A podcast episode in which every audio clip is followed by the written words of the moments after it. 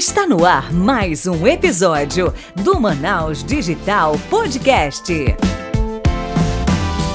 Fala Manaus Digital, Léo David aqui para mais um episódio. Hoje, o vigésimo episódio. Quem diria, hein, Michele? Vigésimo episódio já. Estamos aí batendo recordes de audiência. São quase 15 mil audições, reproduções do nosso podcast. E hoje, quem está comigo aqui tocando esse barco é Michele Guimarães. E hoje já tem um convidado ilustríssimo. Fala, Manaus Digital, tudo bem com vocês? Né? Obrigada por mais um episódio, vigésimo episódio. Isso significa que nós estamos no ar há 20 semanas consecutivas, trazendo histórias empreendedoras para vocês, profissionais que possam compartilhar experiências. E a gente está muito feliz com isso, né? É, temos ouvido histórias riquíssimas isso é muito gratificante, é sinal que o nosso trabalho está dando certo. 15 mil audições, meu Deus do céu, quem são vocês, de onde vocês vieram, o que, que vocês comem mais tarde no Globo Repórter, né, Léo? A gente quer saber. Isso é muito, muito, muito bacana, ficamos de verdade muito felizes. E hoje a gente vai falar de riso, de alegria, de entretenimento e também dois desafios que esse mercado enfrentou. Né? Foi o mercado, acho que, mais afetado pela pandemia. Realmente muitos sucumbiram, mas se Deus quiser, as coisas estão melhorando. E quem vai contar para a gente como está toda essa situação, o que, que vem por aí no entretenimento, principalmente no nosso entretenimento amazonense, é o Ricardo Cussuda, CEO da Master Cultural. Vem para cá, Ricardo! Olá, olá, galera da Manaus Digital Podcast. Michele, Guimarães, Léo, David. Diga para nós, quem é Ricardo Cussuda na fila do pão? Então, na fila do pão, Ricardo Cussuda é um produtor de eventos, né? Que está já é, fazendo alguns eventos ah, desde, sei lá, 2008 no stand-up, 2005 mais ou menos é, com eventos de festas, algumas coisas assim, e desde 2001 com eventos de passeios de barco, de Caravana da Alegria, que é um passeio que a gente faz também. Mas enfim, é o meu foco hoje é o stand-up comedy, a peça, teatro, essas questões assim, né? Então eu sou formado em publicidade e propaganda, uhum. pós-graduado em eventos. É, esse é o Ricardo, né? Eu trabalho na Master Cultural, né? Fundador da Master uhum. Cultural. E hoje em dia a Master Cultural ela é fincada em alguns estados, né? Amazonas, Roraima, Rondônia, Santa Catarina e. Rio Branco. Isso, isso, isso. isso. O negócio já é tá isso. tão grande, Léo, que ele não lembra mais nem onde ele tem ele filial, tá vendo? Isso é Nova York. nada, nada, nada. Mas essa é a ideia, né? A ideia, assim, é sempre estar tá fazendo evento e trazendo esse, essa risada, né? Que muitas das vezes a gente, no nosso dia a dia, a gente dá uma esquecida o quanto é bom a gente dar aquela gargalhada, né? A gente tem muito, muitas informações toda hora chegando pelo WhatsApp, pela televisão, é, mensagem e tudo praticamente é muitas mensagens é, às vezes muito negativa, né? E a gente adora ver aquele meme, a gente adora ver aquela aquela situação e dar aquela aliviada, digamos assim, né? Foco uma grande responsabilidade, né, de fazer os outros sorrirem e fazer o dia melhor das pessoas. É uma oportunidade de trabalhar na vida das pessoas indiretamente muito grande. Né? É, é, e é, e é, e é legal, porque querendo ou não, você começa a entender alguns pontos, né? Porque muitas das vezes, assim, trabalhar com humor também tem o seu lado é, estranho, eu posso dizer, estranho e diferente, porque às vezes você está naquele momento que é um momento que, sei lá, de um luto ou de alguma situação e você precisa ir porque as pessoas estão esperando para dar risada, entendeu? E a, ao mesmo tempo também é legal, porque você se força a entender que a vida ela, ela é muito de altos e baixos, mas você tem que sempre é, tentar estar tá num, num, no alto, digamos assim, no alto que eu digo não de financeiramente, mas sim de espiritualmente, né, para você estar bem, né, com a situação, você entender a situação, né. Mas é difícil, ó, difícil. A gente presenciou um caso recente aí, mas lá no meio a gente conta, qualquer coisa. Imagino. Mas vamos lá, vamos, vamos do começo. Como é que tu enxergou oportunidade nesse mercado? Quando foi que virou a chave ali na tua cabeça? Hum, esse negócio aqui pode tá, dar futuro, esse negócio aqui tem, tem coisa. Pois é, eu comecei nesse sentido lá atrás com, com a minha mãe fazendo algumas coisas em relação a, a passeios, tudo, e aí eu comecei a pegar o gosto, né? Que ela juntava as pessoas ali daquele momento e fazia passeios, excursões, tudo, isso bem pequeno mesmo, né? E aí depois eu fui entendendo algumas coisas de eventos e depois eu comecei a bater foto nos lugares, né? Aquele site de que fotos, de fotos nos lugares, nas baladas, nas festas, nos shows. É... Então tinha show, sei lá, para 10 mil pessoas, Samba Manaus da época, a gente ia ir lá, batia foto, para 100 mil pessoas, Samba Manaus também, né? Porque o Samba Manaus cresceu muito. Então, tinha esses eventos, Summer, Samba Manaus, é, Manaus Eco Music, que eu, querendo ou não, ia lá fazer as fotos e estava nesse meio de palco, nesse meio de, de show, camarim, stage, front stage. Então a gente foi começando a entender e começando a gostar de, daquilo tudo. E logo na sequência eu comecei a trabalhar com a Johnny Jack, uma banda, né? Empresa. Então, querendo ou não, eu passei por várias situações, é, tanto de fotógrafo quanto de é, produtor de banda, quanto de realizador de eventos com a banda. E aí depois eu vi que não tinha nada de stand-up. Só pra gente, antes de a gente pular pro stand-up, dentro dessa parte que você falou em relação às fotos e tal, que você produzia, isso já era, é, tipo, você terceirizava ou era pra ti mesmo? Qual era o teu principal canal que tu divulgava isso? Não, era foto assim, a gente batia foto nas festas, a gente ia, sei lá, para umas três, quatro eventos por noite. Café Cancún, Lejans e, por exemplo, Mamute, digamos assim, três eventos por noite. Ô, oh, saudade, meu é, pai, e aí, e aí a gente colocava num site chamado hojetem.com, entendeu? ah, assim. entendi, assim. aquilo que a pessoa vê e ela consegue adquirir a foto ali do evento. Isso, exatamente. Ah, entendi. Legal. Pra postar no Fotolog. Tu não é desse tempo, não, Léo David? É, não, eu lembro. Só que eu queria saber qual era o canal que ele. Se, se era diversos portais, porque assim, não, não tinha o Facebook e Instagram muito forte nesse Orkut. tempo, se eu não me engano, nem existia, né? Não, era Orkut, Orkut Fotolog. É. Orkut, Orkut Fotolog, Facebook. Doido. Tinha algumas pessoas que já tinham ali, Twitter de vez em quando, mas eu acho que mais era o Orkut mesmo. Então, assim, a gente rodava a cidade fazendo, sei lá, uns 15 eventos por semana. Então eu conhecia praticamente todo mundo que saía naquela época, a gente conhecia. Né? Pessoas que saíam tanto para o lá, pro pagode, quanto para um show, quanto para enfim. E aí, nesse meio tempo também que eu fazia essas fotos, eu comecei a trabalhar na Telemar. Né? Então eu fiquei durante uhum. quatro anos na Telemar.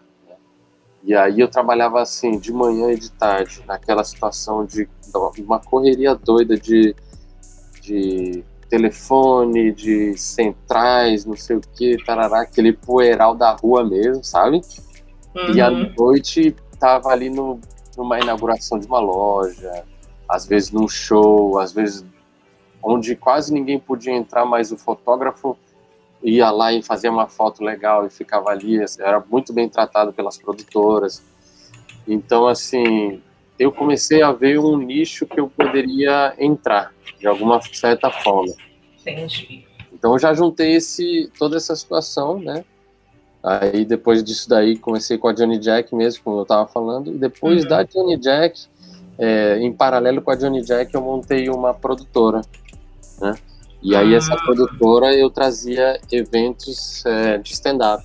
Comecei a trazer eventos de stand-up e foi onde as pessoas começaram a ver é, aí em stand-up, a ver tudo e era uma coisa completamente nova, né? Tanto lá em São Paulo, no Rio, já tinha um pouquinho, mas querendo ou não era novo no Brasil ainda, né? O stand-up e, e, e, qual, e qual, qual foi o lugar? O primeiro lugar que você fez um show de stand-up aqui, quem foi? A gente fez ali no dia, acho que 20 de maio de 2008, lá no na Uninorte. Na Uninorte, no auditório da Uninorte. Acho que era uma terça-feira, sei lá, quarta-feira. Era um dia louco, de 2008. assim. E era o Luiz França e o Gus Fernandes. O Gus eu acho que nem faz mais hoje, o Luiz França faz. Hoje em dia ele faz. Ele, inclusive ele que leva a galera pro Japão, o Luiz França. Uhum. A galera de stand-up. Aí depois, logo na sequência, eu fiz o Fábio Porchat. Então, o Fábio Porchat, a gente trabalha com ele há muitos anos, né? Desde 2008 a gente trabalha com ele. E assim, o Fábio também não era conhecido, não era tão conhecido. Ele já tinha ido no Sim. Jô, já tinha tava fazendo algumas coisinhas ali de, de zorra total, mas não era o Fábio Porchat que ele é hoje. Né? Uhum. Mas mesmo assim, a gente teve casa cheia lá no La Salle, né? 600 pessoas foram. E aí depois foram vários, né? Vários outros eventos aí. Muito de stand-up, muito de peça, muito de infantil. Tu tem essa conta de, de quantos eventos tu já produziu, Ricardo? Não tenho, mas. Eu, quer dizer, eu, tenho. Eu tenho, eu tenho, eu tenho, tá aí, eu tenho sim. Eu tenho, só que assim, eu até mandei para você uma relação que, sei lá, tem mais de uns 100 eventos aí, viu? De, de stand-up, mais de uns 300 eventos, tranquilamente. Aí, é, mais de uns 300. Assim, a média, a média por ano, claro que diminuiu né, nesse tempo pra cá, mas tu tinha uma média já certa, um calendário certo é, de, de show stand-up ou não? Aí aparecendo e ia fazendo? Às vezes já tava tudo meio que pré-marcado, né? Tem algumas coisas que já são pré-marcadas e tem outras coisas que é, surge um comediante aqui numa situação, estoura um comediante, aí daqui três meses a gente traz, alguma coisa assim. Então teve ano que eu sei lá, fiz três eventos, que foi o primeiro ano praticamente. Teve ano que eu fiz é, cinco, sete. Aí te, teve um ano que a gente fez acho que 19 eventos, entendeu? 19 eventos. Mas essa, a média ali, eu acho que uma média boa seria uma vez por mês, né? Uhum. Um evento nacional, assim, de, de trazer evento que a gente vai ter que anunciar no outdoor, sei lá, no, no jornal, na rádio, até porque o, é, é uma logística muito grande fazer tudo isso daí, né? E trazer eventos assim, então, porque tem que estar tá sempre, sempre tendo é. apoios, né? Apoios Tem um time também, né, de, de venda de ingresso. De divulgação, de tudo, né? É, é porque é um, é um valor que a pessoa não gasta o tempo todo, né? Uhum. Então, assim, ela destina realmente uma vez por mês ali para ir para uma coisa mais diferente e tal, que vai é. desenvolver um pouco mais. Então, realmente não é. dá para oferecer isso o tempo todo. Aí tem as questões, né, Ricardo, que tem que ver o calendário de outras, outros eventos que não é entretenimento. Então, por exemplo, calendário de Enem, vestibular, algumas é. outras coisas que concorrem com a, tua, a data do teu evento. É, exatamente. Hoje em dia tudo isso daí concorre, né? É, antigamente eu acho que concorria muito mais. Hoje em dia, assim, as pessoas, quando querem no evento, elas vão mesmo e não tem essa, né? É, mas é lógico que se der para conciliar o evento de acordo com o calendário da cidade, de acordo com o calendário de um grande outro evento. Então, por exemplo, a gente já concorreu com o evento de, de Vila Mix, a gente já concorreu com o evento sério?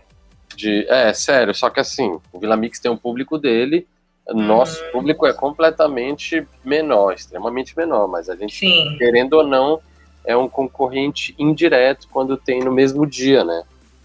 Então a Isso. pessoa, ela dificilmente ela vai no stand-up e depois vai no Vila Mix da vida, entendeu? É, Mas porque o, o, público, por exemplo, o público de vocês, como é menor, pode ser que ele também goste de ir pro Vila Mix, né? Então... Exatamente, exatamente. Mas sempre tem esse negócio de, de, de um ou outro acabar conflitando, não tem como. Cara. Manaus tem muitos eventos Sim. e até stand-up conflito às vezes, então... É... Agora pegando esse gancho aí, vamos falar, a gente tá falando só de coisa linda, de fazer evento, vamos falar de desgraça um pouquinho, só pra gente botar aqui a realidade do empreendedor também. Uhum. Já teve, né, algum show, algum evento que tu fez que realmente teve algum erro grande, ou que não deu o público esperado por conta de alguma coisa?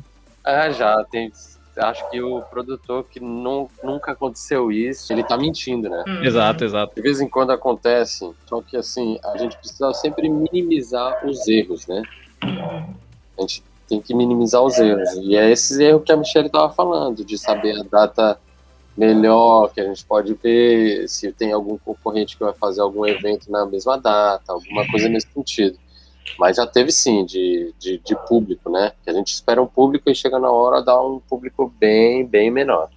Então é nessas horas que também a gente é, tem que ter os parceiros, né? Os parceiros culturais para tanto da parte do, da alegria da tristeza tá ali ajudando de alguma forma, entendeu? Essa Mas é pergunta lógico. que eu ia te fazer, Ricardo, como, como, como se minimiza os riscos né, em caso de um evento né, deu ruim. Como é que tu minimiza para não quebrar? Que eu já ouvi histórias assim de gente que trabalhou com eventos, porra, eu quebrei, eu tive que vender meu carro e não deu certo. Então, como é que hoje tu gerencia isso?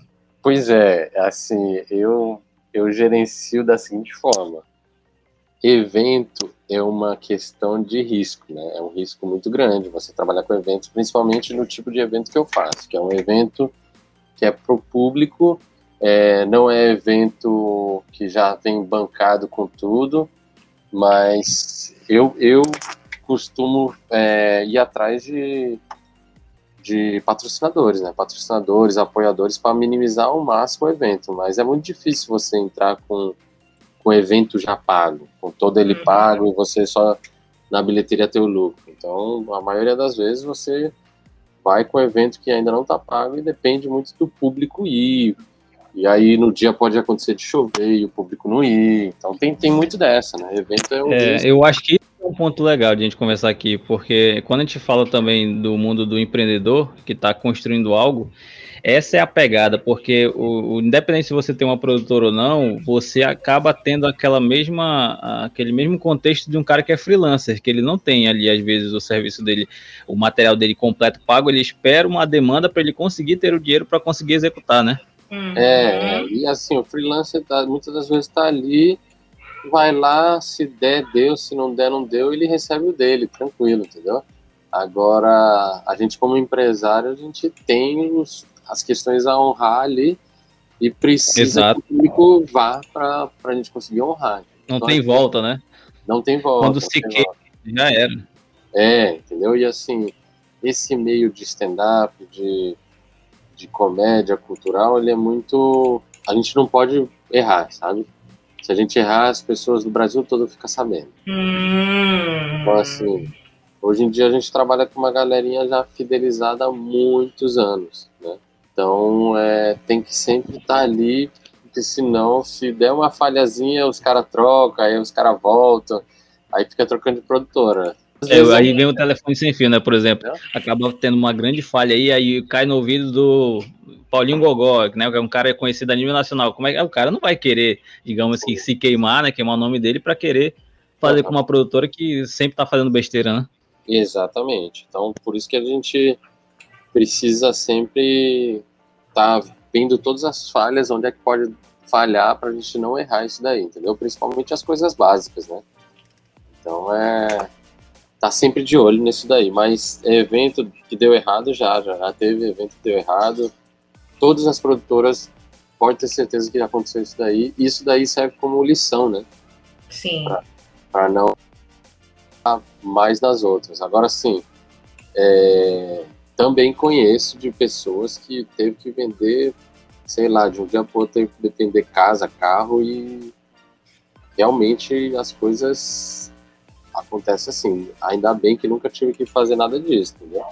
Mas é, é fica assim até assustador, né? Porque uma hora tu tá aqui, outra hora tu, tu ou enriquece rápido, ou, entendeu? Então assim, o nosso tipo de trabalho é baseado em e sempre estar tá buscando apoiadores que, que também viabilize essa situação para a gente trazer comediantes, entendeu?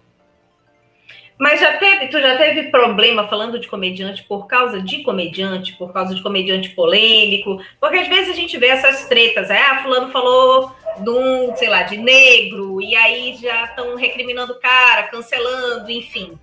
Como é que tu gerencia isso também? Já, já, já tive situação assim, tanto que tanto do bem quanto do mal. Do bem, assim, que o cara, é, sei lá, três, quatro dias antes do evento, ele falou que ia estar em Manaus, aí bombou. Ou foi pro, pro Pânico na Jovem Pan e aí bombou. Quanto pro mal, que ele foi para um desses programas e, sei lá, deu um deslizezinho, aí, putz, aí che chegou na hora e o pessoal começa a ficar chateado, entendeu? E já teve caso de de uma artista global chegar num, faltando, sei lá, cinco, seis dias antes do evento, ela falar que está com desgaste físico e adiar o evento para três depois, entendeu? E aí essa situação que para mim é a pior, porque quando fala assim, ah, adiar o evento para três meses depois, para dois meses depois, as pessoas já começam a ficar chateadas, sabe? Sim. E... É, tu quebrar a expectativa, né? Por exemplo, ah, quando acontece alguma coisa muito difícil de reverter, aí tu passa para uma próxima semana, né? Mas agora três meses é, é realmente, né? É uma frustrante. É. é. a gente teve a situação agora do, do comediante local aqui, né? Que sim, o sogro, sim. sogro dele faleceu. A gente estava com um show solo numa cidade do interior. E aí simplesmente a gente faleceu e a gente estava na sexta-feira, o show era no sábado. A gente decidiu voltar no sábado de manhã para Manaus e, e presenciar enterro, velório e tudo. Só que a gente simplesmente falou, ó, a gente vai estar tá adiando para a semana que vem. Então, querendo ou não, é uma semana depois, né? Uhum. Então, assim, lógico que teve gente que não foi porque virou uma semana depois. Mas a maioria entendeu que, assim, é uma questão de vida e morte, entendeu? Então não tem, de morte no caso, né? Então não tem como é, não deixar de compadecer com essa situação, entendeu? De, de, de sensibilizar com essa situação. E o povo entendeu. Mas é, alterar um show para três meses, assim, por conta de, de talvez um capricho, alguma coisa assim, é meio complicado, cara. Mas a gente realizou o evento tudo para não para não ter que cancelar. A gente nunca cancelou o evento, né? Esse tempo todo a gente nunca cancelou o evento. Show. Tem agora vamos falando, vamos, vamos puxando aí, não sei se a Michelle concorda, a gente puxando agora pro lado mais voltado para 2020, 2021 aí, para ver como é que foi esse processo aí durante a pandemia e já agora, graças a Deus, saindo um pouco, já sendo flexibilizado. Como é que foi 2020 ali, a agenda, se deu uma parada total ou se ainda teve algum, algum formato, como é que foi essa reinvenção? Uma bela tarde do dia 17 de março de 2020, todo mundo vivia normal. Dia 18, é. a vida mudou. E agora? Exatamente, exatamente. Na verdade, a gente teve o, último evento, é, foi no sábado, dia 14, se eu não me engano, 14 de março, foi do Hulk Pão. E aí, logo na sequência, na segunda-feira ali, segunda, terça-feira, foi fechado tudo, né? E a gente já tinha outros eventos marcados para outras cidades, tanto o Hulk também, a gente já estava com um planejamento já para ele, é, para outro, até outro, outro país aqui da América do Sul, alguma coisa assim, entendeu? Algumas viagens assim. E, e tinha algumas coisas, por exemplo, em Rio Branco, tinha em Boa Vista, tinha aqui em Manaus também. Então tinha toda uma programação que foi alterando e aí foi alterando, aí foi alterando, e acabou que não, não, chegou uma hora que não tinha mais como ficar alterando toda hora a data. Então, por exemplo, teve uma comediante que a gente teve que alterar três vezes. É. Três vezes da, da, de uma cidade lá de, de Rio Branco, né? Uhum. Rio Branco a gente teve que alterar três vezes, divulgar três vezes. Chegou uma hora que a gente parou e falou, ó, a partir de agora a gente dá uma segurada até a hora que voltar mesmo. E só que às dois vezes, anos depois. É, só que aí nesse interim também eu comecei a fazer alguns projetos, né? Projetos de escrever projeto mesmo, de, de edital, essas coisas hum. todas, começar a aprender. E aí eu estou aprendendo algumas coisas em relação a edital, mas edital é difícil para É, é bem mas tá restrito, tá... né? É, saiu algumas coisas, algumas a Master ganhou algumas premiações, né, tanto do, da Manaus Cult quanto da SEC, da Lei Aldir Blanc, né? Então, assim, inclusive a gente fez o Zonas do Riso, que foi um workshop de comédia que uhum. foi bem legal mesmo, foi contemplado 40 comediantes, e os comediantes aprenderam é, na, na prática ali, através de dois dias, com histórias reais do Paulinho Serra, da Nani People, do Diogo Portugal. O Paulinho Serra estava presencial, a Nani e o Diogo estavam online. E, querendo ou não, é um projeto que beneficia aqui, né? A nossa região, o Amazonas, Manaus, aqui os comediantes. E essa foi a ideia desse, de um dos projetos. O outro era um projeto que era para infantil, Branca de Neve ao som dos Beatles. E aí era para três cidades, que era Manacapuru, Iranduba e Itacoatiara. Só que também é, não não abriu, né? Estava fechado, mas chegou um momento que não abriu o, o cenário a gente teve que fazer online. Mas deu tudo certo. Projeto bem legal também, beneficiou várias pessoas. É, e, e foi legal porque é uma peça nacional com produtores nacionais e artistas locais. A gente fez questão de pegar a galera local para fazer a Branca de Neve, os Anões, algumas coisas assim, entendeu? Então você vê que tem aqui em Manaus tem atores, atrizes é, de uma qualidade assim muito boa, né? É, então foi, foi legal por esse ponto. Na, na pandemia é, eu aprendi esses lados de, de editais, de algumas coisas nesse sentido. Mas é lógico que fica aquela saudade de fazer evento para o público, né? De, de, a galera indo lá, rindo, de, de fazer um evento infantil, a criança é, se animando para lá nesse sentido, entendeu? Isso aconteceu quando? Qual foi o mês? Esse daí foi agora dia 29 e 30 de abril e dia 2 de maio. 29, ah, sim, já foi esse ano. Né?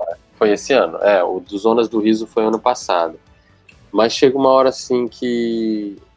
É, antes disso daí, é, meio que ficava assim, cara, e agora? O que, que eu vou fazer? Sim. Muito o que fazer, né? Principalmente na nossa área, porque che chegou uma hora que parou e você via que as outras áreas estavam abrindo, você via que as outras coisas funcionavam, que dava uma espécie de uma aglomerada de alguma forma nas outras áreas e na nossa a gente era simplesmente esquecido, né? Uhum. Então com essa, com essa com esse edital, com essa lei, eu acho que ajudou bastante gente. É. O edital federal, na verdade. Então, ele, ele, veio para cá, veio para a cidade, veio municipal, veio do governo, mas foi uma lei já vinda de lá, federal. E mesmo. falando nisso, eu acho que aqui em Manaus, principalmente, tem é, existe alguns incentivos voltados para a questão de cultura, mas é pouco divulgado. É, tem também para esporte, que também não é lá essas coisas tão divulgadas, e tem outros tipos de incentivo. Eu acho que falta uma frente também para puxar mais, porque, cara, é, assim, eu acho que não levam tão assim a, a prioridade a questão da, da, do entretenimento, a questão da produção de eventos, mas é algo bem importante para a vida da pessoa, é até para descontração. É, se for ver os benefícios da pessoa ter um, um, um tipo, sair para ver um evento desse e voltar melhor para casa. Então, assim, eu acho que o que falta realmente é mais incentivo, é, principalmente municipal, para esse tipo de evento, né? Porque vocês vão muito no na cara e na coragem, atrás de, é, de patrocínio é, privado, raramente é público, né? É, eu acho que isso é importante você falar, Léo, porque muitas das vezes, assim, é, você vê que tem a, alguns editais, mas se tivesse alguma coisa no sentido de do próprio fisco, de você falar assim, ah, a empresa vai tantos para doar para o imposto de renda, mas o imposto de renda é uma parte, vai, vai para algum projeto social, algum projeto cultural, isso seria maravilhoso se tivesse, até para ajudar as empresas, né? Hoje a gente já tem a Lei Rouanet, né, que é muito boa, é, só que deu uma distorcida, né? Ah, nesse período ainda deu uma distorcida que as pessoas começaram a descredibilizar ela, né? Ela é uma lei que acaba englobando bastante projetos também. Isso daí. Então, assim, eu acho que falta muitas das vezes, é, lógico, essa divulgação que você falou, mas também é, falta o interesse de algumas pessoas, alguns, algumas pessoas locais para ou para estudar ou para para pesquisar, porque muitas das vezes assim é, a gente fica esperando muito, né, cara? Fica esperando muito. É, ou então às vezes até pode sair um edital, né? Sai um edital, mas a pessoa fica, ah, mas é muita coisa para preencher, não sei o que e tal. Então, tipo, é... realmente. Exatamente. E na verdade, assim, é dinheiro, é dinheiro, é verba federal, municipal, governamental, enfim. Então tem que ter todo o lance do prestação de conta, de tudo isso daí. Então, querendo ou não, precisa. Eu acho que o edital precisa ter, mas tem algumas coisas que é muito burocrática mesmo. Então, acho que tem que rever algumas coisas. Entendeu? E principalmente isso que você falou, divulgar. Divulgar para ajudar, né? Eu acho que, não sei se é em São Paulo, no Rio ou, ou nos dois lugares que que tem algumas coisas que, que é em relação à cultura que os impostos é bem pequenos e alguns lugares até isentos os, impostos, entendeu? É, criar leis de incentivo, né? Tem que aproximar o, o pessoal do evento, tem que tentar se unir, tentar levar essa dor para parlamentares para tentar ter essa, esse benefício, porque realmente, né, tem como fazer, com certeza, porque se já está rodando em algum lugar, então aí já é uma prova de que isso é possível fazer, aí o que falta realmente é ter esse, esse alinhamento, né? É, quem Sim. sabe aí, através desse áudio, quando for divulgado aí, alguém consiga ouvir e tem interesse também de, de, de, saber como é que pode ajudar, e aí a gente está aqui também disponível para tentar levar essa, essa conversa mais à frente. Sim, sim, sim, é legal, porque tem alguns outros lugares realmente, essa, esse ISS de, de eventos assim até isento às vezes, entendeu? Justamente para motivar algumas produtoras a fazer fazer eventos, entendeu? fazer eventos, fazer a cultura, promover isso daí, porque os benefícios é muito grandes, pô. como você estava falando lá, o nível de estresse diminui, ajuda a prevenção cardíaca, sei lá, aumenta a longevidade, essas coisas e todas. Até empresas, né, Cursudas, às vezes tem aquele Sim. vale, né, vale cultura, né? Tem isso daí também. Tem esses Sim. vales cultura que faz justamente a, o incentivo, né? Esse discurso que foi pregado né, na, na, durante a pandemia de ah, só podemos permitir o trabalho, os trabalhos essenciais. Cara, todo trabalho é essencial. Porque a pessoa que trabalha com eventos, ela não vai do dia para a noite se tornar um profissional da saúde porque virou essencial. Não. É. Todo trabalho que, que alguém depende dele para pagar suas contas é essencial. Então, é. ok, não pode aglomerar, mas como é que a gente pode incentivar para que as pessoas acompanhem online? Como eu vi, eu acho que eu vi três ou quatro peças online durante uhum. esse tempo todo, muito bem produzidas, por sinal. Mas é, você segregar e esquecer que aquela parcela de trabalhadores existe foi totalmente injusto, foi muito cruel. Uhum, sim. Foi totalmente cruel. É, foi até, assim- foi até um ponto, né, que, que deu uma alavancada em relação às lives, em relação aos cantores, músicos e tal, que tiveram que se reinventar, cara. Não tem onde fazer shows, os caras tem que fazer live, bota QR Code, pedir uhum. doação. E é. realmente, né, foi uma galera que eh, foi o famoso te vira aí. É, exatamente, porque na verdade você vê que assim as lives elas até deram uma aliviada nas nossas situações quando a gente estava totalmente uhum. lockdown, né? Então você vê que o, o evento, a cultura, ela sempre está presente para as pessoas, mesmo algumas dessas próprias pessoas achando que o evento não tem nada a ver. Entendeu? Exatamente. Então é muito, é muito louco isso daí, né? Quantas pessoas estavam em casa já em depressão, sem muita coisa para fazer, fazendo só as mesmas coisas ali que já fazia, e um show desse mudou, ela conversou com uma galera no WhatsApp, falou que ia ter show, começaram a tirar foto, falando que estavam participando e estavam se sentindo em, é uma imersão que tem ali virtual, né? Então isso, querendo ou não, ajuda também no período de pandemia trabalhar o lado psicológico, o lado mental, que não é só questão de tu cuidar da tua saúde física, e sim a mental. Sim, sim, sim. É, tem que cuidar da, da, física, da mental e da financeira também. Porque tem todos esses três pontos aí é que vai, Exato. vai deixar você mais tranquilo, né? E outra, tem muita, teve muitos trabalhadores de eventos que passaram fome literalmente, né, uhum. Então, assim, é uma cadeia dos produtores e aquelas pessoas que trabalham, sei lá, de bilheteiro, de contra-regra, de, enfim, panfleteiro, do pipoqueiro que está ali na frente do evento, que querendo ou não, são as pessoas que têm trabalho essencial também, que, que, que sustentam suas famílias, mas realmente que passaram fome, ou ainda deve estar algumas pessoas dessas daí, entendeu? E outras que se reinventaram, né? Também tem, tem o um lado positivo de tudo isso daí, né? Que se reinventaram de alguma forma. Então eu acho que é, a gente sempre tem que olhar pro positivo, apesar de ter o negativo, né? A gente não pode é, vendar o negativo, mas a gente tem que Isso. focar no positivo, eu acho. Isso, então já pegando esse gancho, vamos voltar para a positividade e passando todo esse perrengue aí, toda essa questão da pandemia, do que, que vamos fazer, qual é o próximo passo, como é que está sendo esse retorno aos poucos, como é que foi os primeiros shows, porque assim, teve realmente alguns shows aqui que já começaram a ser produzidos por vocês em relação a a comediantes e, e realmente estava dando um público legal. Acho que a galera tava faminta, né, de, de ter e de, de poder sair de casa e começar a ter o um entretenimento de realmente estar tá gargalhando, tá rindo ali com a galera. Como é que foi esse retorno? Então, o retorno tá tudo é, de acordo com o decreto, né? Porque o decreto fala assim, ah, pode fazer evento é, sentado, digamos assim, um jantar sentado com uhum. duas, três pessoas no palco. É isso que fala, né? Três, quatro pessoas, não, não, não sei exatamente ali.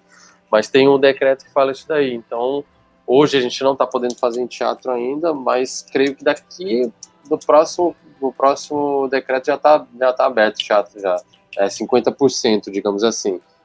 Então a gente já está pautando algumas coisas de teatro. E eu tenho feito muito em restaurante, restaurante, hotel, essas questões assim.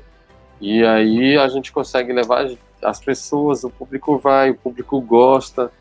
É, tem rolado muita muito elogio perante isso daí, porque querendo ou não era era uma coisa que a gente via muito lá fora, né? Lá fora tem stand-up em barzinho. Sim. tem não sei o que. E aqui agora tá surgindo uma uma grande leva de várias situações de barzinho, fazendo comédia, tem o clube de comédia da Toca da Comédia também, né? Eles fazem comédia, e aí a gente começou a fazer também um, um no Bepo, que é um stand-up que a gente faz toda terça-feira lá. Então tem algumas coisas que a gente está rodando. Tem o Espaço da Comédia, do Marcos Paiva também. Então tem muita coisa que está que tá acontecendo e, e acaba meio que as pessoas indo em, praticamente todos, né? Um público vai aqui, outro público vai ali, outro vai em outro lugar e acaba misturando essas questões aí. Tudo dentro do, do, do, do decreto, tudo isso daí. Agora, na hora que abrir, realmente, a gente já tem algumas coisas pré-marcadas, né? Legal. E eu quero ver vocês dois lá, viu? Marcar pra ir lá mesmo, tirar, parar de ficar fazendo só podcast em casa e vão dar uma saída mesmo para descontrair. É verdade. Noite fica só, fala galera, fala galera. E aí a gente, ô meu amigo, vamos sair. E assim, Ricardo, a cena local, que eu tô vendo que tu é um grande incentivador, tu cultivou, adubou, agora esse negócio tá florescendo.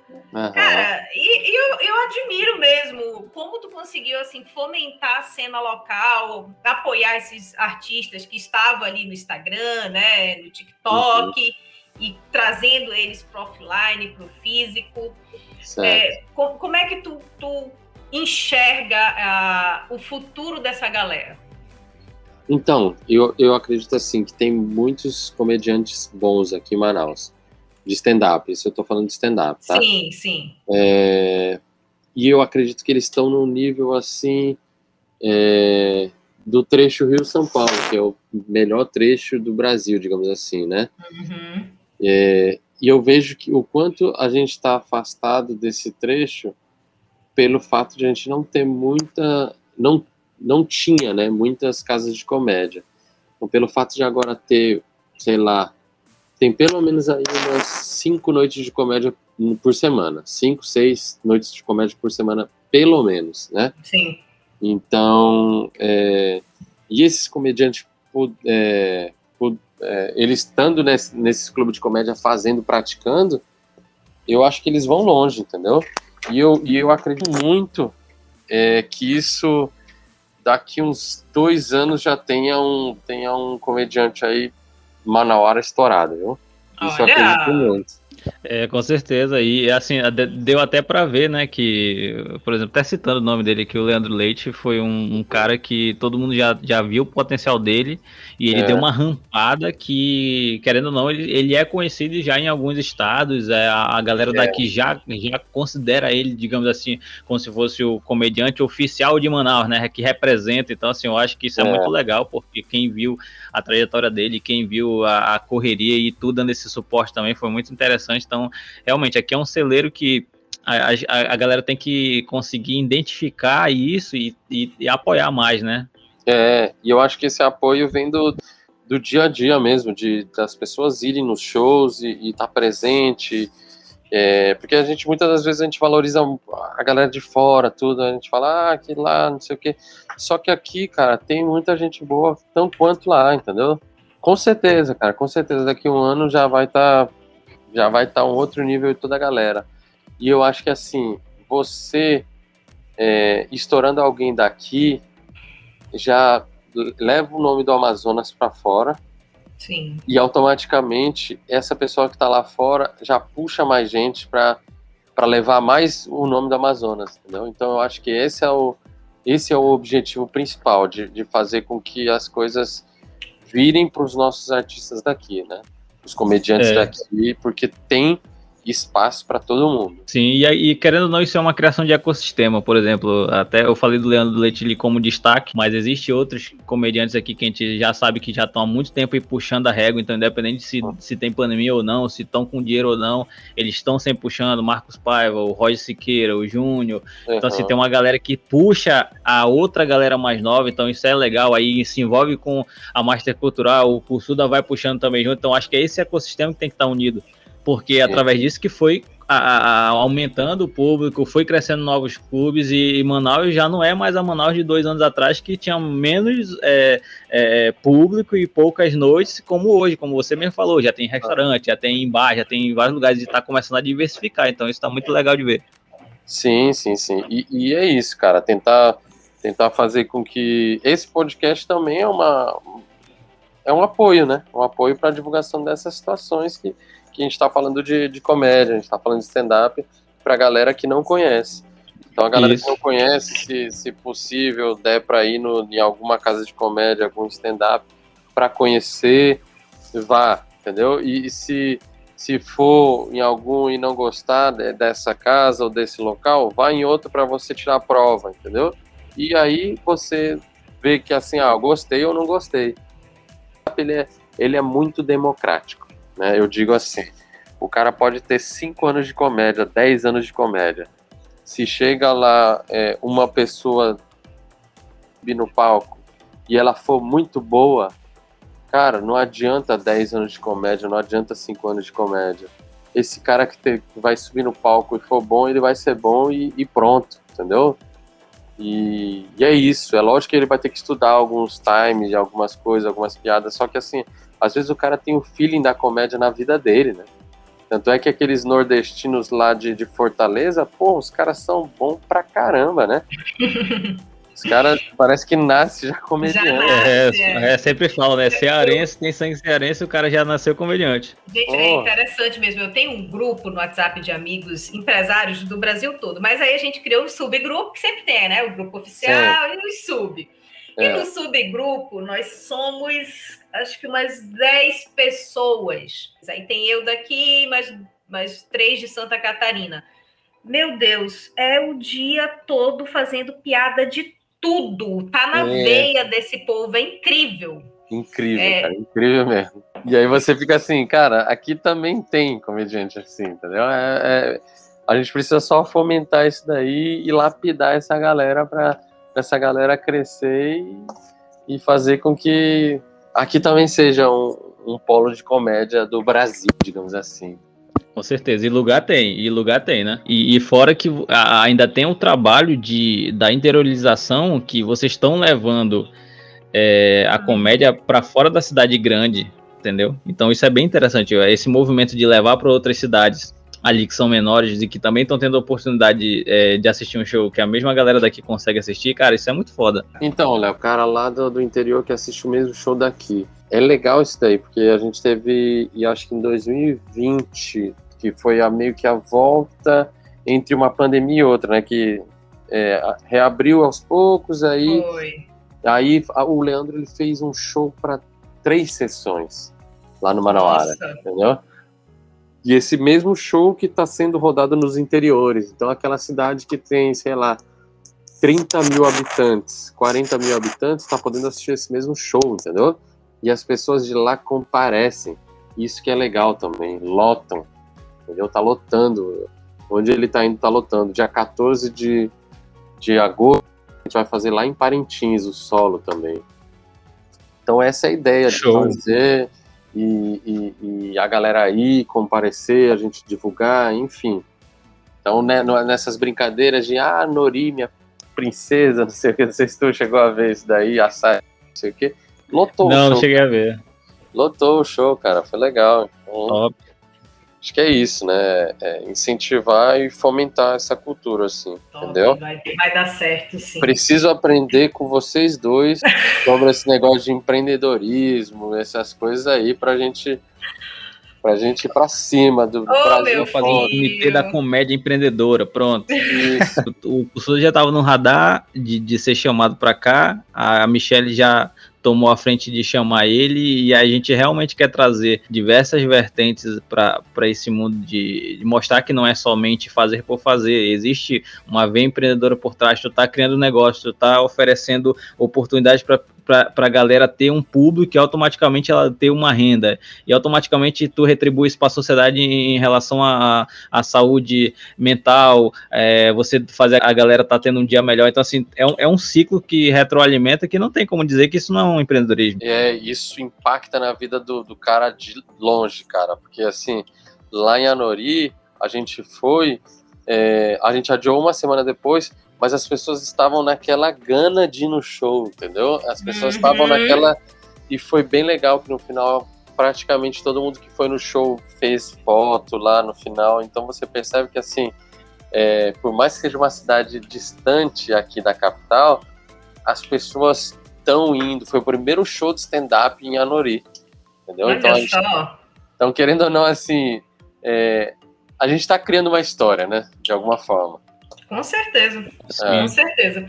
Tá, As pessoas, é, muitas, o mercado no geral, ele ainda não enxerga o potencial que o interior tem. Acha que o interior é subdesenvolvido. Lógico, tem seus, seus desafios de infraestrutura, porque o governo não ajuda, né? Entra governo e sai governo e, e realmente Uhum. é complicado. Mas é um mercado que está ali ávido para consumir coisas diferentes.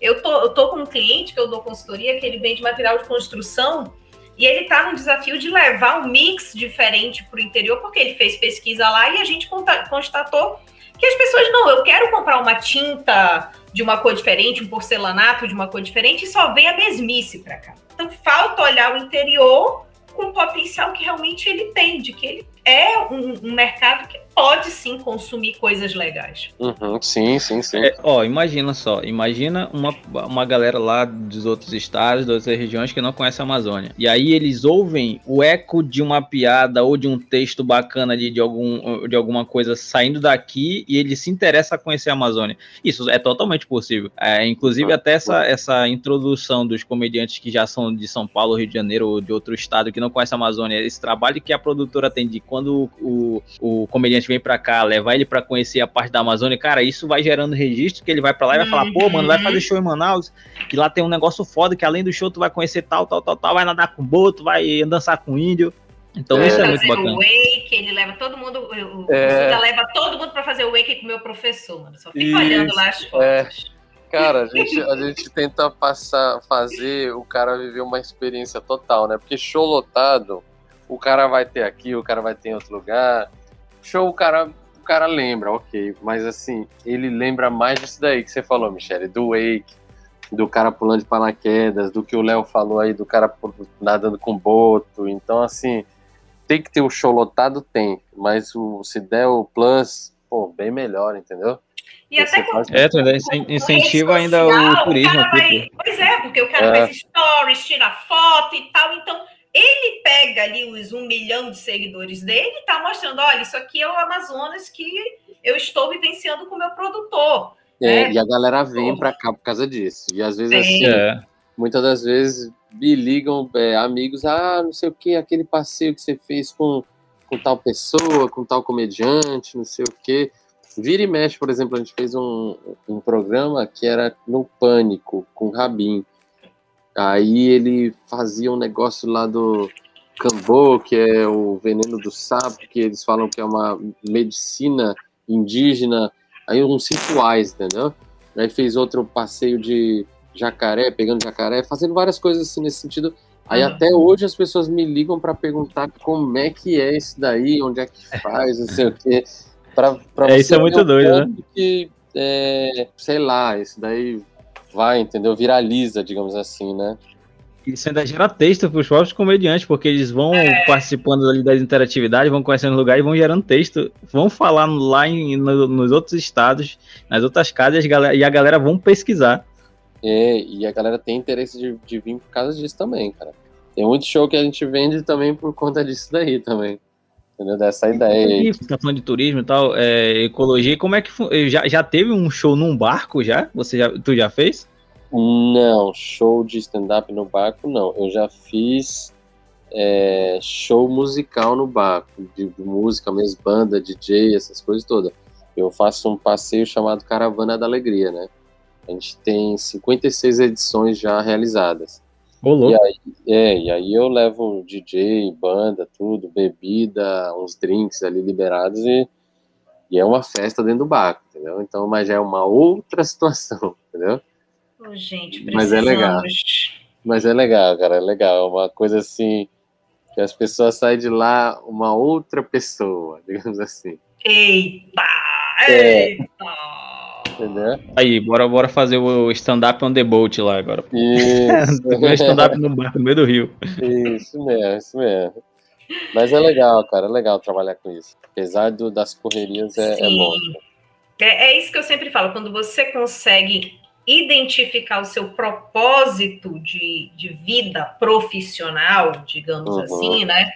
A, a, coisa flui, tudo vai mais leve, porque as pessoas confundem amar o trabalho com vai ser tudo mil maravilhas. Ai, porque eu amo meu trabalho, são todo, são tudo, tudo é, são, são flores, né? Tudo são flores. E não é. Todo trabalho tem a sua parte chata. Porém, eu entendo que aquela parte chata faz parte de um projeto maior que é o meu propósito de vida. Então não fica maçante, não se torna algo maçante, se torna algo. É, se paga, né?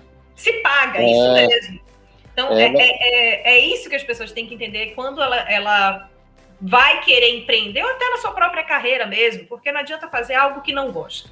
É, e, e tem que ter, entender mesmo, é isso que você falou, que faz parte do processo. O processo é esse então, se você quiser colher alguma coisa legal, você vai precisar subir e desafiar para pegar alguma coisa legal. Então, é essa a ideia mesmo, né? Para a gente ter o público lotado lá no dia do, do evento, a gente, puta, a gente dá uma cambalhota, a gente faz tudo para a galera saber. E muitas das vezes a gente é aquele chato que tá direto mandando mensagem para as pessoas: olha aqui, vai ter esse evento hoje, não sei o que e tal. E, e é isso, é parte do processo, é isso. É isso que você falou mesmo. E até para subir o sarrafo, né? Para se diferenciar no meio até da concorrência também, eu quero um show de qualidade, mano. Vai rebolar para fazer o que tem que ser feito. Então, mas eu acho que no é. final das contas, quando tu vê aquela galera aplaudindo, todo mundo gritando e no final tirando foto, é, é o pagamento, né? É, exatamente. O benefício que, que traz mesmo. Então, você vê uma galera rindo, a galera é, esquecendo do, dos problemas daquela uma hora, uma hora e meia de show, é uma das coisas mais gratificantes mesmo. Que, que isso daí impacta na vida da pessoa durante, sei lá, uhum. um mês, dois meses, três meses, até, sei lá, anos, entendeu? Isso daí pode Com mudar certeza. a vida das pessoas mesmo. Eu também Sim. gosto de ir ao teatro, e é bem interessante falar disso, assim, realmente de valorizar o teatro, sabe quando foi? Hum. Quando, acho que foi 2004, quatro. É, eu até estava falando isso mais cedo pro, pro, pro Suda. Eu era recepcionista do Hotel Mercury, né? Então a gente sempre recebia, na época era o. Ai, eu esqueci o nome dele, o menino da Biribá. O Adriano. O Adriano, Adriano. da Biribá. Pois é. Então a gente apoiava todos os eventos da Adriana, ele deixava ingresso lá pra gente e quem tava de folga no dia ia, né? Sempre era assim, né? Ah, tá de folga, quem tá de folga vai, era sempre a preferência. Beleza. E aí ele trouxe o pessoal do Terça Insana. Foi ali que eu me apaixonei. Foi lá no, lá no Estúdio 5, Terça Insana, né? Não, é, esse foi, foi o primeirão no Teatro Amazonas mesmo. Ah, teve outro também no Estúdio 5. Ele trouxe legal. várias vezes, mas foi a primeira vez que ele trouxe Terça Insana. E é um grupo, foi um grupo de espetáculo, de, de comédia, assim, nossa eu até hoje nunca vi mais hilário. Sinceramente ah, falando, eu nunca vi mais hilário. Entendi. E ali eu ri, até hoje eu lembro das piadas. E, e, e, se tornou um momento inesquecível. E hoje eu valorizo o teatro, principalmente a comédia stand-up, por causa do Terça Insana. Aham. É, Então É. se torna realmente um momento marcante na vida das pessoas. É, e dali saíram grandes nomes de stand-up. né? Muito, Então, muito. assim, o Marco Luque é de lá, né?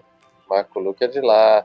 O Luiz Miranda é de lá também. Uhum. Então tem uma galerinha que é.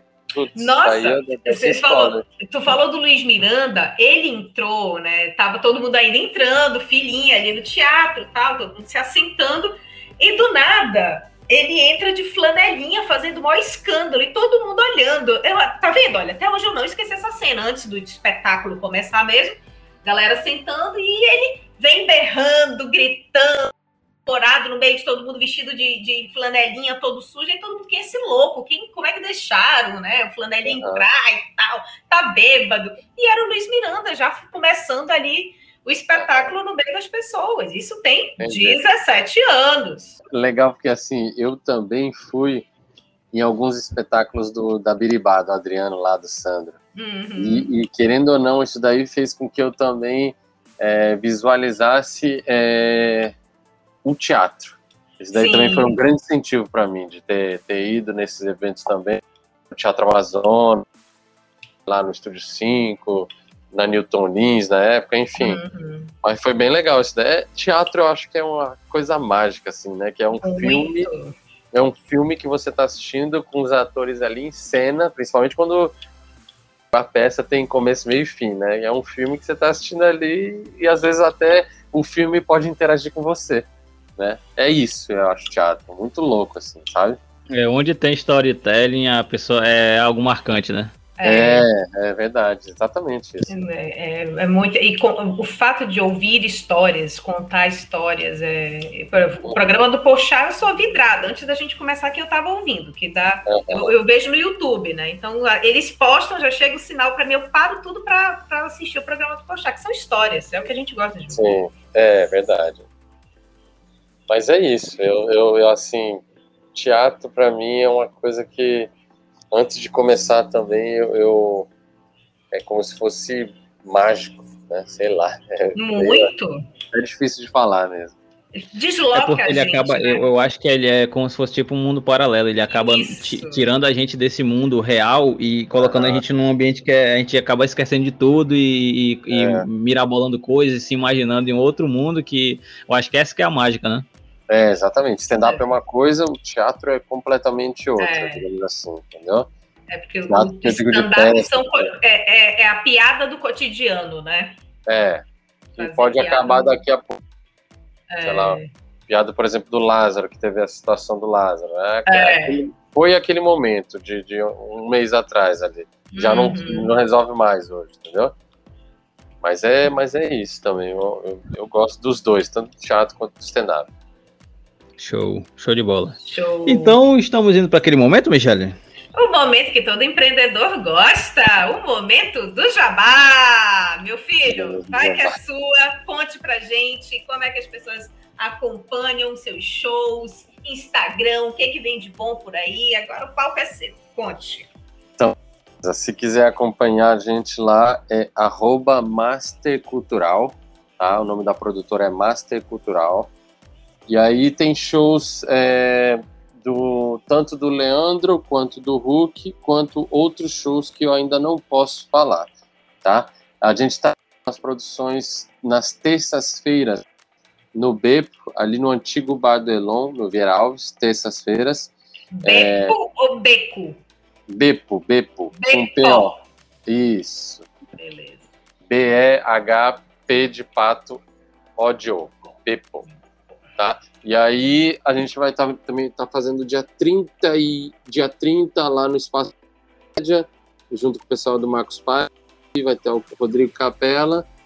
Dia 31 o Rodrigo Capela vai estar no hotel, no hotel Amazônia Django Hotel, junto com o Leandro Leite, que é um projeto da Master Cultural que se chama é, Jungle Comedy. E aí, junto com a Amazônia Jungle Hotel também, Leandro Leite, todo mundo. E dia 2 no Bepo. Dia 2 é uma segunda-feira. Essa vai ser ex- exclusivamente na segunda-feira. E aí depois vai ter algumas peças aí, algumas comédias, e eu gostaria muito que você, Michele e Léo fossem. Levem seus convidados, fossem também, porque eu gostaria que vocês participassem também. Show, show de bola. Bora, bora marcar Vamos essa presença sim. lá. Fale pra Então é gente isso aí, no né? O professor já avisou, então tem É. um monte de coisa aí já no, no roadmap deles aí, então arroba Master Cultural. É, e dia 6 de agosto vai ter um show de humor, jantar com humor, lá no Abaré. E vai ser no Olha! Flutuante Abaré. Vai ter jantar com humor, o Hulk Pão que vai estar lá. Pão e mais três comediantes daqui. Hum, gostei. Eu, eu acho do caramba essa história de fazer um. Cara, eu vou contar aqui, espero que a minha mãe não ouça esse episódio, Uhum. porque é uma história que eu não- nunca contei pra ninguém e ela ouve os episódios, né? Eu- É. O Léo até sabe disso, ela dá palpite e tal. Eu vou fazer de tudo pra ela não ouvir. Mas assim, é porque eu, eu quero contar a situação. É, logo no começo do Abaré, 2014, eu tava grávida do meu filho, né? O Máximos. Uhum. Aí eu estava já de sete meses. E aí o Diogo, não, vamos fazer luau, né? Lua cheia, a gente vai fazer um luau aqui, botar uma barca de sushi. Na, na verdade, era uma canoa de sushi. Vamos e tal. Beleza, vamos. Aí foi eu e algumas amigas, eu grávida de sete meses. Aí meu marido não queria ir, eu disse, fica aí dormindo, minha benção, que eu vou curtir. Sei lá, acho que era uma terça-feira também, esse negócio assim. E a lua linda, e, cara, quando a lua reflete no rio, ali no Rio Tarumã, coisa mais linda, aquela coisa toda É. branca e tal, porra, do É. caramba. Beleza, né? Aí sushi, né? Tá, tá, já não podia comer sushi, coisa crua, tava ali de boa. E aí eu sempre remei, né? Sempre fui do SUP, desde 1900 e bolinha, sei lá, tem mais de 11 anos que eu remo. Aí eu olhando assim, aí a, a Grazi, mulher do Diogo, né, pegou a, a prancha, não, eu vou dar uma volta. Eu, puta que pariu. Eu quero Uhum. remar, eu quero remar. Eu- a minha amiga André, que tava comigo, ela, bora, amiga, tá, tá, tá flat, tá plano aqui, não vai dar nada, não. Rapaz, lá fui, eu, lá fui eu, eu de noite, com a barriga de sete meses, remando linda, bela e loura, no Ah. meio do. Aí, Cara, mas Depois foi que- inesquecível. Depois, que Depois- sai nos portais aí, tá É. reclamando. Tá reclamando, tá achando ruim, mas Máximo está aqui, muito saudável, forte, nasceu, tá tudo bem. Mas é, eu, eu acho do caramba assim, essas- esses eventos que você consegue fazer ali no Rio, cara, que eu acho que não tem uma paisagem mais linda do que a É. nossa. Você linkar, né? Você conseguir linkar esse, essa natureza com com show, com essas coisas, eu acho muito Uhum. legal mesmo também. Eu também prefiro esse tipo de evento, assim. Muito do. Eu já quero ir nesse, hein? Já Show, show. Então, é isso. Cara, Ricardo, obrigada de verdade por estar aqui com a gente, compartilhando a tua experiência, que é isso que a gente quer que as pessoas que ouvem, muitos são aspirantes a empreendedores. Então, o que, que a gente puder trazer para que essas pessoas entendam o que é realmente empreender de fato, que não tem só o lado bacana, mas também tem os desafios, né? Eu nunca gosto de falar que são o lado ruim, que é- são desafios, que com desafio a gente aprende. Então, Sim. obrigada por co- compartilhar a tua experiência. Se Deus quiser, né, com todo mundo vacinado, vai dar tudo certo. A gente vai voltar ao normal ano que vem, todo mundo bombando aí, mercado aquecido. Então, de verdade, muito obrigada mesmo pela tua presença aqui.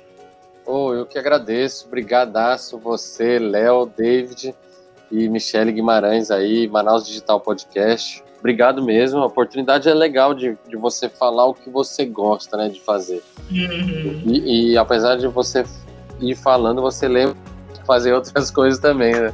Outras coisas no sentido de, tipo assim, eu preciso aprender mais coisa de evento, eu preciso- Sim, entendeu? Você percebe isso daí. Pois Muita esse boom de podcast a- acaba sendo um grande local onde você consegue desabafar e auto- automaticamente tu tá refletindo ali, né, sobre o que tu tá falando e tá vendo que tem coisas para melhorar, tu tá aprendendo com um com o outro, então acho que esse é um, é um bate-papo bem legal e a porta tá aberta aqui para as próximas vezes, a gente falar de outros conteúdos diversificados, voltar a eventos ou não, tá convidado e a porta tá aberta.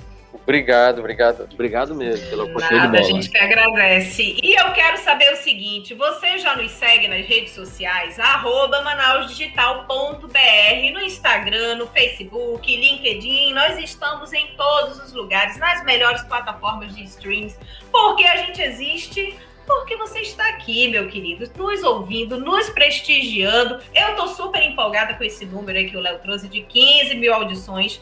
E eu creio que nós vamos bater 20 mil até mês que vem no máximo. Mas segue a gente lá na rede social. Conta pra gente o que, que você quer ouvir, o que, que você quer aprender, quem que você quer que a gente traga aqui. Que a gente faz? Não é não, Léo? É isso aí, pessoal. Finalizando aqui o vigésimo episódio do podcast Manual Digital.